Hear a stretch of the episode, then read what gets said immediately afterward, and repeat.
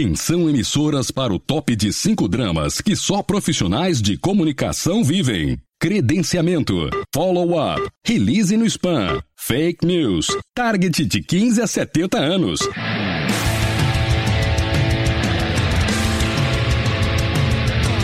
Direto do Centro de Transmissão Comunicacional, Radiofônica, Mediática, Jornalística, Programática, Holística, Multifásica, Antipolítica, Temporal, Fonética, Manacial, Informática, Monumental, Hidrostática, Universal para o centro de seu tímpano. Começa agora o podcast. O podcast do Comunix está no ar. Estamos chegando para falar das pautas que pautam a prosa entre nós, profissionais de comunicação aqui do Brasil.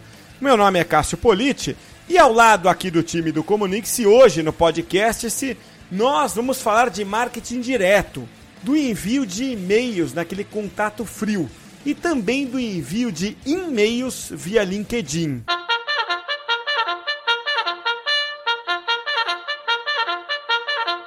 E a corneta toca para anunciar que temos hoje aqui conosco a Tereza Guerra, que é professora dos nossos cursos aqui do Comunique-se.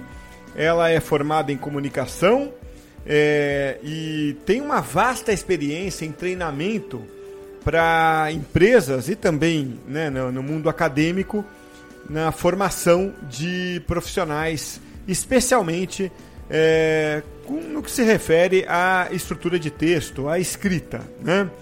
Então, Tereza, quero te agradecer a participação aqui hoje no podcast. Isso é uma honra ter você aqui batendo esse papo comigo hoje. Eu que agradeço, Cássio, pela oportunidade. Muito bom ter você aqui, Tereza. Olha, é, o nosso papo aqui hoje, na verdade, chega a ser um desabafo. Eu precisava falar disso com alguém, Tereza, e ninguém melhor que você. Eu vou contar aqui é, uns e-mails que eu andei recebendo via LinkedIn. Mas primeiro deixa eu contextualizar para o nosso ouvinte. O, o é, marketing direto, ele vem se popularizando já há muitos anos, há muitas décadas, até Sim. pelo menos há duas décadas, não é verdade? Com ferramentas que te permitem personalizar mensagens, né? Então você manda, por mais contraditório que pareça, é o, o personalizado em massa, né? Você manda uh, uma mensagem com o nome da pessoa, o nome da empresa, para uma lista inteira, né? E o, o LinkedIn permite fazer isso também. Você pode mandar isso por e-mail ou por e-mail do LinkedIn. Então, Tereza, eu vou ler aqui para você a abordagem que eu recebi né, de uma pessoa chamada Edu. Eu não vou ler o sobrenome para não entregar o, a pessoa, mas assim, o cara me escreveu o seguinte, ó, numa abordagem comercial. Fala, Cássio. Beleza, queridão? queridão. Como vão as coisas por aí? Cara, deixa eu ser 200% direto contigo. Tenho acompanhado a jornada de alguns especialistas e, claro, você é um deles. Sem hipocrisia, a gente sabe que pagar de especialista, pagar de especialista e fazer postezinhos é fácil. Difícil mesmo é atrair e fechar negócios todos os dias com a sua audiência. Risos, risos, risos. Eu não vou ler o resto, acho, acho que já, aí já deu. É, eu não sei, Tereza. É, deixa, deixa você analisar. O que, que, você acha desse, desse tipo de. Eu tenho mais um aqui para depois, mas eu Olha, vou começar primeiramente, por me dá vontade de dar risada. Porque não é porque a, hoje nós vivemos num mundo midiático LinkedIn, Facebook e tanta tecnologia que a base de um bom texto, de uma estrutura um texto, é, que é o início, meio e fim, a introdução, desenvolvimento, conclusão, e para não falar dos erros gramaticais, morreram. Isso continua. Esse tipo de texto, é, primeiramente, se, se me aborda desse jeito, eu nem vou responder. Eu fazia isso na Folha de São Paulo, quando eu trabalhava e recebia vários press releases com os erros tão absurdos, eh, eu nem respondia. E não era maldade. Agora, o que eu posso falar desse texto? Ele não tem estrutura, ele não tem início, meio e fim. Ele está, claro, querendo vender uma ideia, mas eu não sei o que ele está querendo vender. E essa abordagem é, extremamente direta, queridão, esse tipo de linguagem se usa quando você conhece mais a pessoa. Ele não precisa escrever de forma é, sisuda, dura, escrever com Machado de Assis, mas uma abordagem mais formal seria interessante. E Pois sem é. erros de gramática. Pois é, é, o que eu fico pensando aqui é se não tem um princípio é, da comunicação sendo ferido ali, que é um princípio básico, que é o seguinte: conheça o seu público. É, se ele escreve para um garoto ali de 20 anos, eu acho que ainda assim já, es- já estaria fora de contexto, porque eu conheço muito garoto que já trabalhou comigo de 20 e poucos anos, que não é bem o perfil que receberia esse tipo de e-mail. Alguns até já participaram do podcast aqui, né, por um bom tempo. O Raoni Coronado, quem ouve, ele hoje trabalha no Banco Pan-Americano, mas Banco Pan, né?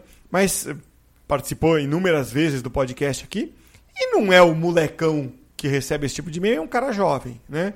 E não é o queridão, né? Então não é pela idade que você julga quem se comporta assim, tá? Por aí já está errado, né?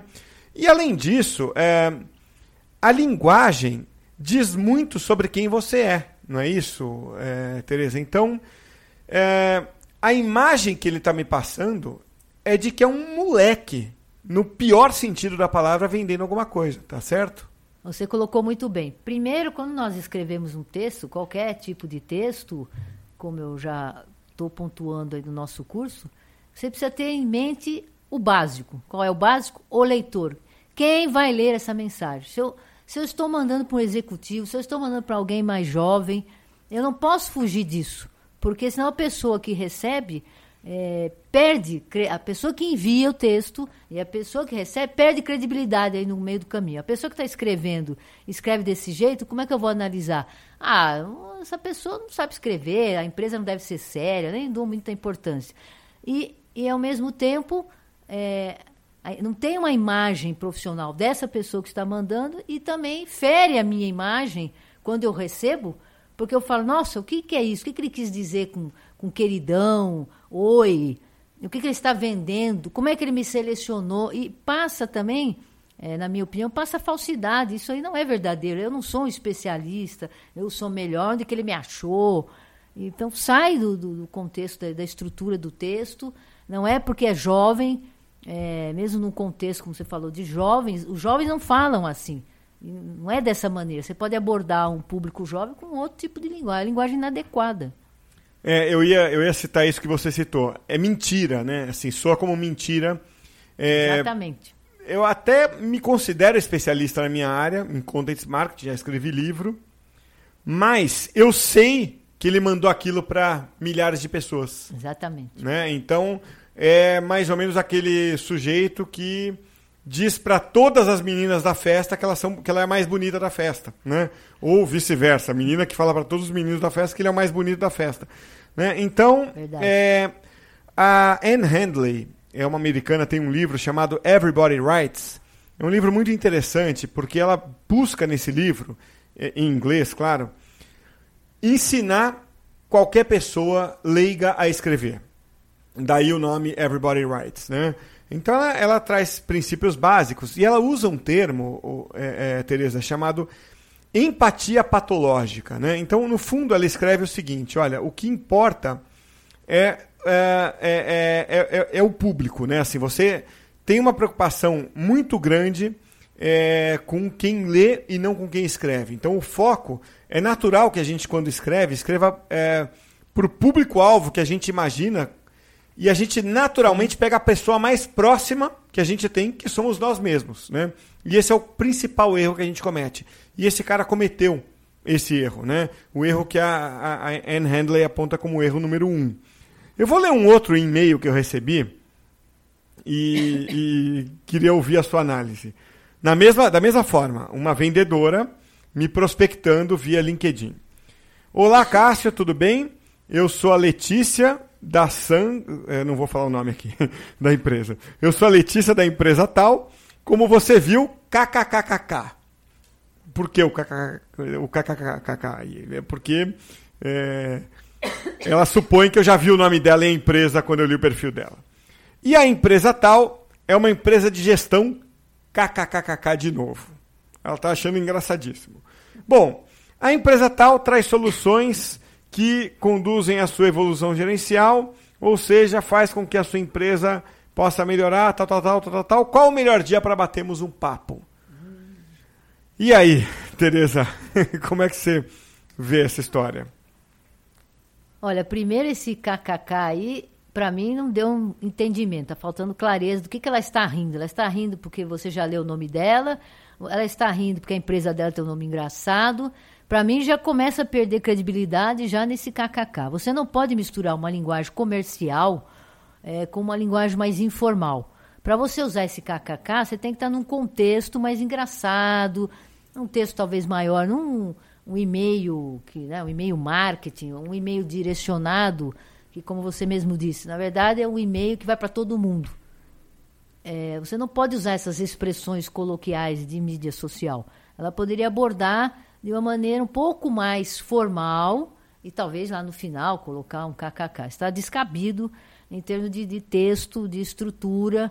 Tem que ver também os erros, de novo, os erros gramaticais e a forma que ela está construindo, que hoje em dia essa história do storytelling, ah, vou contar uma historinha, vou ser informal, não funciona. Isso sai da estrutura. Você não, você não atende o, o seu objetivo, o seu cliente, escrevendo dessa maneira. Fica muito é, falso, fica muito confuso também. Ela começa com uma coisa, termina com outra. E como diria o Schopenhauer, isso já em 1800 e bolinha. É, se eu tenho ideias confusas, o texto vai ser confuso. Então eu quero atingir um perfil, eu quero ser moderninho e não sou coisa nenhuma. Você falou do storytelling. É, uns, alguns anos atrás, coisa de, acho que em 2013 ali, storytelling chegou com força é, ao, ao, à comunicação nas empresas. Hoje a gente meio que esqueceu esse, essa história, né? É, é, ou até lembra de uma forma banalizada. Como é que você vê o storytelling? Foi uma, uma modinha que veio e passou, acabou não pegando, pelo menos na comunicação corporativa? Ou, ou dá para extrair alguma coisa? Olha, a minha experiência com do que eu conheço de storytelling, não sou uma especialista nessa área, mas como o nome próprio diz, é contar uma história eu acho que ainda não morreu, não. Pelo contrário, as empresas continuam insistindo, como é uma coisa mais moderna na linguagem deles, eles continuam insistindo e quando vai construir um texto de vendas, de marketing, o texto corporativo, sempre tem que começar com uma historinha. Começa aí falando, já te conheço, oi, como vai? Ou conta a história da empresa. Eu recebo também esses e-mails que primeiro ele conta um pouco da história da empresa, o que é está acontecendo, e aí me coloca no contexto e, e fala assim, ah, vamos marcar já um café, mas eu nem conheço a pessoa, como é que eu vou marcar um café? Que hora você está disponível? Que hora eu posso te ligar? Eu acho que é uma abordagem é, que deturpou um pouco o que é o storytelling e é uma abordagem agressiva. Você não é assim que você vai vender alguma coisa com, esse, com essa linguagem inadequada. Pois é, esse eu uso, eu uso é, é, simplório do storytelling, né? Porque quando você vai estudar mesmo storytelling é, como narrativa de uma marca, é, o que, que é o storytelling, né? De um elevado ao, ao, ao, ao, brand, ao, branding da empresa, né? É o seguinte, é você conseguir fazer com que a empresa crie um conflito, enxergue um conflito, né? Então é assim, é um conflito do consumidor. Um exemplo, é, eu lembro de um, de um, de um caso da, da Citrix. Né? A Citrix lançou uma plataforma de softwares, né, vários softwares, que ajudam pessoas a trabalhar de cafés, de casa, aeroportos, pessoas que não têm escritório.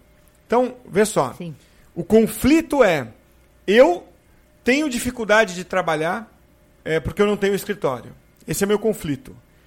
E é, a, a, as ferramentas da Citrix ajudam o herói, né, que é, o, é, é a pessoa, né, é, o, é o cliente dela, a vencer esse conflito. Esse, essa é a narrativa do storytelling. Né? Então, você vence o conflito a partir dali. Então, aquilo norteia todas as ações de marketing. Tudo que a marca fizer vai cumprir aquela narrativa. Não tem nada a ver com você mandar e-mail contando história. Você entendeu? É uma orientação do marketing para que a marca seja construída em torno de ajudar o cliente a resolver um determinado problema. Tá certo? Estou falando bobagem. Mas eu acho que não acontece isso na prática. O que eu tenho visto na prática, estão chamando aí, entre as storytelling, é justamente o contrário disso. É. Tá usando assim, manda aquele e-mail contando uma historinha, ou batendo um papinho com você, e não tem clareza, não tem coerência, não tem consistência. E usa esse termo que ainda está em, na moda, no mundo corporativo, para chamar a sua atenção para algo simples. Então é o que eu falo no curso. Não é uma linguagem simples, ela não tem que ser. O simples não quer dizer errado, não quer dizer é, esquecer a concordância, não quer dizer esquecer clareza, coerência. É um, é um simples que torna o texto é, viável, que torna um texto harmônico, bonito. Então, quando for escrever um e-mail desse, que as pessoas precisam mandar um e-mail ou um, um e-mail, o que fazer então, Tereza? É soltar, é, é, é, é simplificar o e-mail, é, é, fazer um e-mail mais sério, cordial, simpático, mas simples, direto, objetivo, com o seu é, jeito de se expressar natural, seria isso? É, seria uma forma mais simples, não não falar com, com o leitor ou com o consumidor um, como se você já o conhecesse, manter um pouco de formalidade dentro de uma simplicidade nem tanto formal e nem excessivamente simples, porque além de simples, esses dois textos que você leu, eles estão com erros graves de gramática. Então não, não pode passar, mesmo que o texto seja muito engraçado, ele tem que ter a, a importância, a valorização da gramática, que todo mundo foge. Escrever bem não é decorar um dicionário, decorar uma gramática. É saber que algumas regras têm que ser respeitadas. E não tem, não tem é, nenhuma estrutura de texto nesses que você me leu. Então vamos aqui para o nosso takeaway, é, para a gente é, fechar esse papo aqui de hoje. Que erros não cometer na hora de fazer uma abordagem fria, Tereza? ou, ou para simplificar a pergunta, qual o principal erro que eu não devo cometer na hora de fazer uma abordagem fria, de é, é contactar alguém é, que eu não conheça num e-mail simples? Bom, acho que eu vou é, resumir com uma paráfrase do Machado de Assis. Você quer escrever bem? Em primeiro lugar, não aborreça o seu leitor. Tocamos a nossa buzininha e eu vou completar com uma do Carlos Drummond de Andrade, né? Escrever é a arte de cortar palavras. Então, é, eu é, é, acho que, que os redatores hoje cometem um erro é, de, de entendimento do que é escrever bem. É, Perfeitamente. Eles acham que escrever muito, escrever grandes posts, tudo, é, é, é uma qualidade. Quando na verdade é o contrário. Né? Você conseguir dar o recado no menor texto possível é que é a grande qualidade. Você ser é, conciso né, no Isso que é você está dizendo. É uma arte. Então quando você acaba de escrever, o teu trabalho está só começando.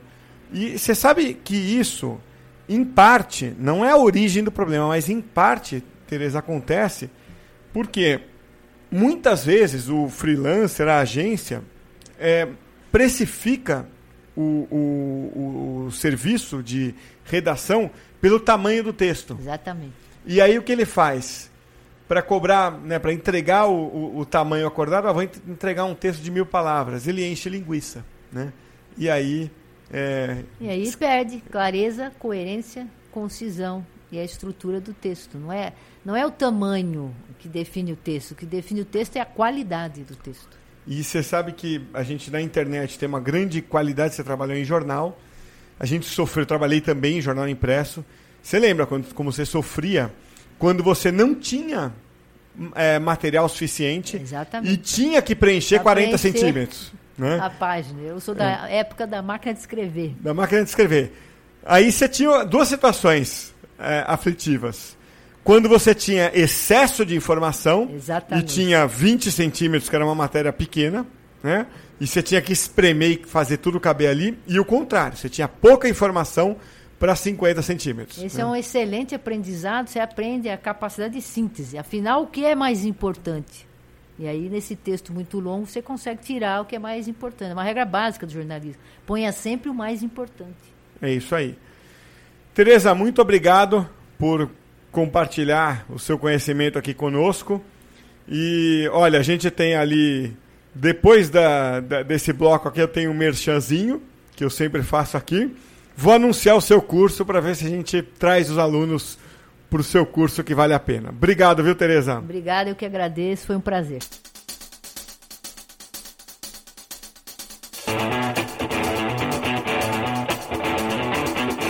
E agora eu quero dar um recado para você. Você acabou de ouvir aí a Tereza Guerra, que é uma das professoras dos cursos do Comunix. E tem muitos outros cursos lá.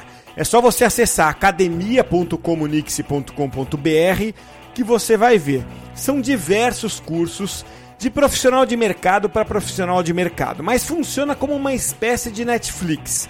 Você paga uma anuidade de 290 reais e por 12 meses você tem acesso irrestrito a todos os cursos disponíveis. E tem mais: todo mês um novo curso entra no ar.